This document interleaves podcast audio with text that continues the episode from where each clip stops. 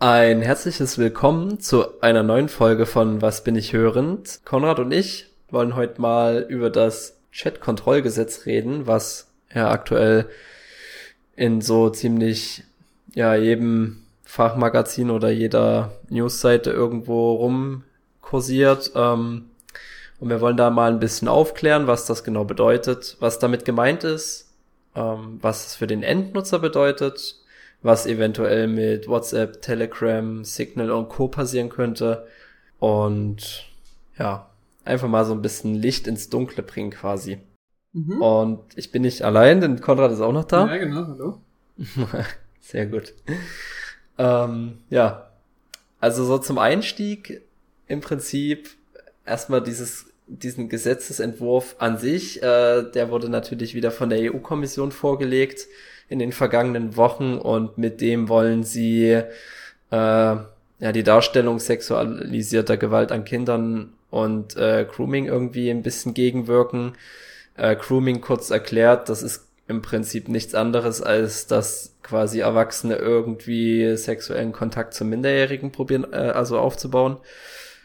Ähm, ja, das haben sie so ein bisschen davor geschoben, dass das der Grund für diesen, für, für diesen Gesetzesentwurf sei. Und die Reaktionen waren halt irgendwo typisch wie immer. Äh, Menschen gingen auf die Straße, gehen noch auf die Straße. Es wurden zig Petitionen gestartet, weil natürlich viele Leute dagegen sind. Ähm, und Verbände und selbst Politiker haben sich da auch schon negativ zu diesem Vorschlag ähm, geäußert. Aber was ist denn eigentlich überhaupt mit der Chat-Kontrolle an sich gemeint, Konrad, in dem Fall?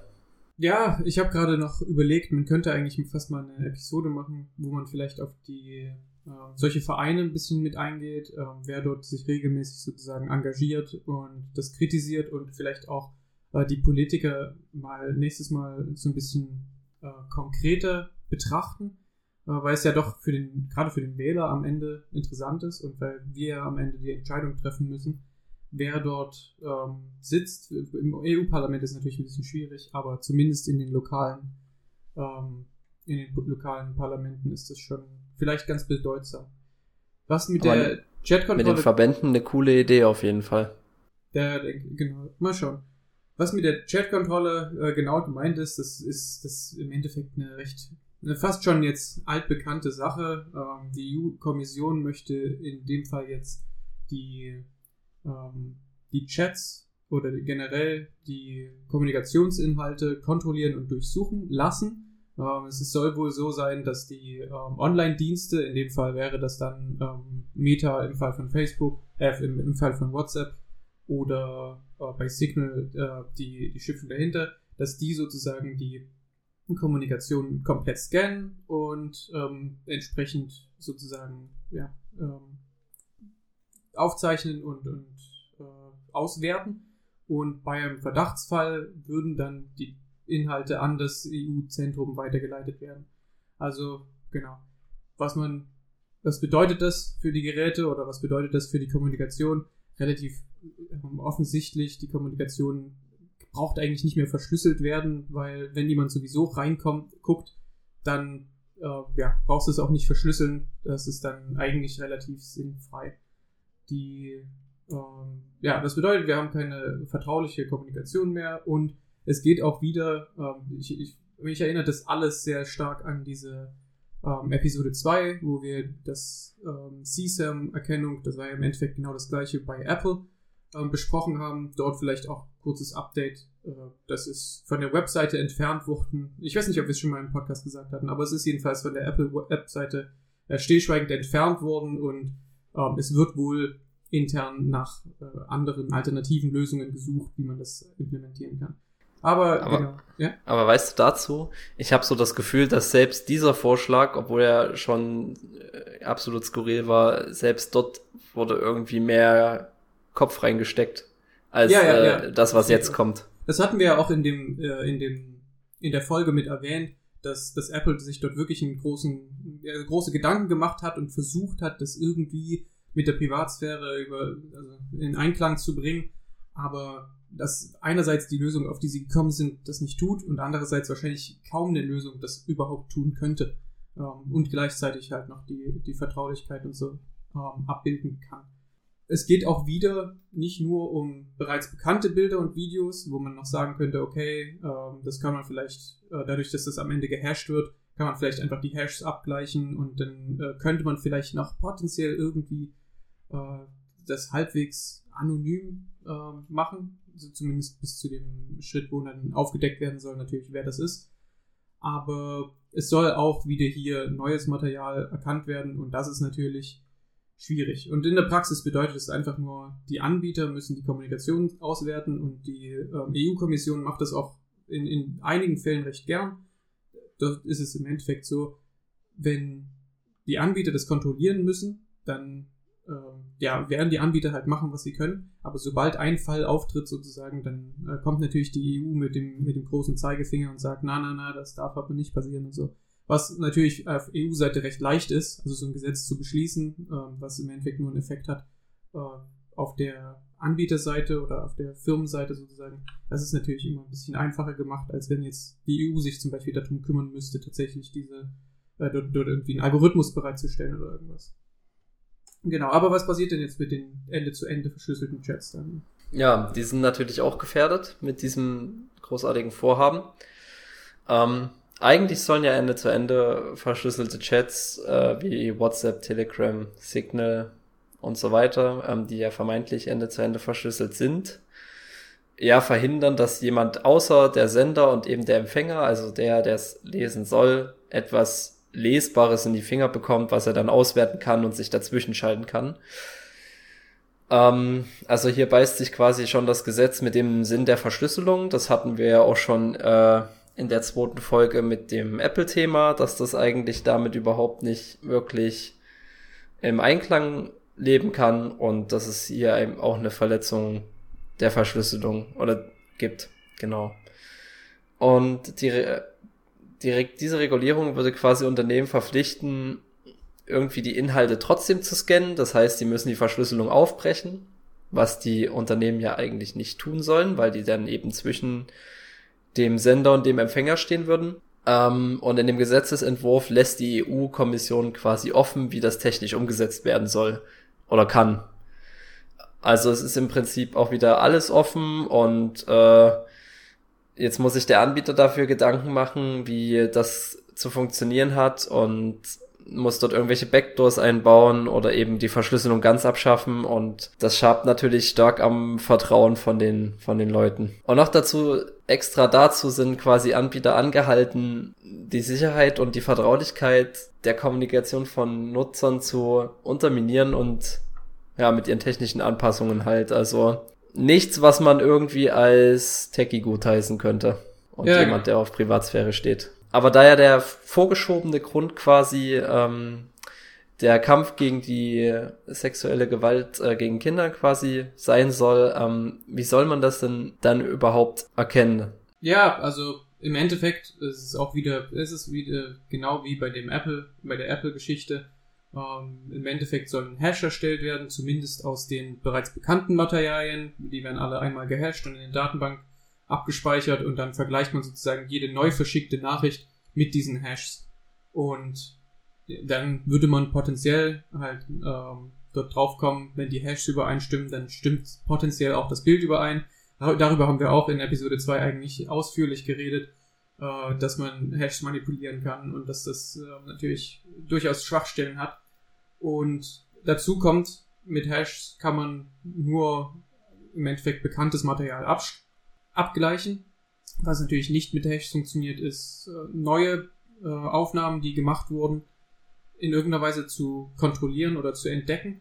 Und dort muss man halt dann auf irgendwas in Richtung äh, automatische Bilderkennung oder Bildklassifizierung setzen und diese Lösungen sind natürlich auch immens anfällig. Nicht nur, weil an sich schon Bilderkennung jetzt nicht, noch nicht fertig gelöst ist, das Problem an sich, sondern auch ähm, gerade im, im Fall von sowas wie Kommunikation mit Minderjährigen, äh, es ist sehr, sehr schwierig zu unterscheiden. Also nicht mal ein Mensch kann 100% der Zeit irgendwie eine 17-Jährige äh, von einer 18-Jährigen oder so untersch also, ja, unterscheiden. Und eine Software wird wahrscheinlich auf einen äh, potenziell sogar auf einen besseren Score kommen, aber auch nicht 100% das sagen können. Und der Kontext fehlt natürlich auch gänzlich äh, diesen ja, Maschinen am Ende des Tages. Bei der Masse, was an Bildern versendet ist, sind selbst die kleinsten Raten oder False Positives sozusagen äh, sind schon vorprogrammiert, dass das äh, auf alle Fälle irgendwo Probleme verursachen kann. Und wenn du erstmal in so einem Verfahren drin bist, dann, ja, dann, dann hilft es dir auch nichts mehr, dass du der eine von tausend warst oder so, bei dem es das falsch, falsch geflaggt hat oder so. Also, es gibt, was wir damit sagen wollen, ist im Endeffekt, es gibt noch keine Lösung, die irgendwie so ist, dass man rechtfertigen könnte, dass dafür die Chats alle unverschlüsselt, im Endeffekt unverschlüsselt sind. Wenn es wirklich die perfekte Methode gäbe, dann könnte man wieder ein anderes Argument machen, dann könnte man sagen, okay, aber es schafft ja wirklich nur die wirklich Kriminellen sozusagen, äh, nur die fangen wir ab und keinen anderen. Dann könnte man schon wieder fast argumentieren zu sagen, okay, wo, wo ist, äh, hört sozusagen, also wo ist das die Abwägung zwischen Sicherheit und Freiheit, aber äh, ja, das ist nicht gegeben hier in dem Fall, sondern hier in dem Fall ist einfach die technische Lösung nicht gegeben und es soll aber halt wieder, naja, es sollen wieder die Chats unverschlüsselt werden. Jetzt hast du noch ein Hot Take, äh, wenn ich das richtig verstanden habe, Daniel. Ja, ich habe noch einen Hot Take, worüber ich jetzt schon ja mit einigen Leuten diskutiert habe. Ähm, aber vorher habe ich mir gerade noch eben Gedanken gemacht, auch einfach die, die Infrastruktur, die dahinter stehen oder die Organisation, die dahinter stehen müsste, um diese ganzen Dinge überhaupt auszuwerten. Ich meine, wir haben ja jetzt schon durch äh, eine Pandemie erlebt, wie äh, toll das mit unseren Aha. Ämtern funktioniert. Äh, und auch in anderen Bereichen ist ja alles recht schleppend. Du spielst jetzt auf die Luca-App an, die auf keinen Fall dafür verwendet werden sollte, in irgendeiner Weise etwas anderes zu tun, als Corona nachzuverfolgen. Und dann der erste Schritt war, dass man die auch verwendet hat dafür, um Verbrechen aufzuklären. Ja, ich wollte es nicht jetzt beim Namen nennen, ähm, aber jetzt ist das Kind in den Brunnen gefallen, quasi, genau. Ähm, aber jetzt auch rein organisatorisch gesehen, also mal angenommen, man möchte das halt diese ganzen Datenmengen auswerten. Dahinter sitzen dann trotzdem noch Menschen, die sich diese Fälle angucken am Ende und äh, wo nimmst du diese Menschen her? Also schaffst du dafür eine eigene Organisation und die fangen dann an, diese ganzen Sachen zu beurteilen. Wir haben ja jetzt gerade schon gesagt, es wird so viele False Positives geben, dass äh, da niemand wirklich hinterherkommen wird. Ähm, ja, also du hast ja auch nie den Kontext der Gespräche und all das fehlt dir ja im, im Prinzip. Ja. Mhm. Genau. Ah, das ist mir gerade noch spontan eingefallen. Und mein Hot Take ist äh, jedenfalls der, dass es gibt halt Leute, die der Meinung sind, dass ja überall eh schon Überwachung stattfindet, ne, an öffentlichen Plätzen und in öffentlichen Netzen und äh, von dieser und jener Firma und warum sollte dann Chatkontrolle schlimmer sein als all das, was bis jetzt da ist? Ähm, und meine Meinung dazu ist im Prinzip, dass die Chatkontrolle jetzt die, also die Überwachung überhaupt auf ein bis jetzt nie dagewesenes äh, Niveau hebt was wir so noch nie hatten, wo wir auch nicht wissen, was dann dadurch passiert. Ähm, das hat ja dann teilweise schon China-artige Zustände. Ähm, und dann, das könnte quasi auch der Anlass sein, flächendeckend Bürgerinnen zu überwachen.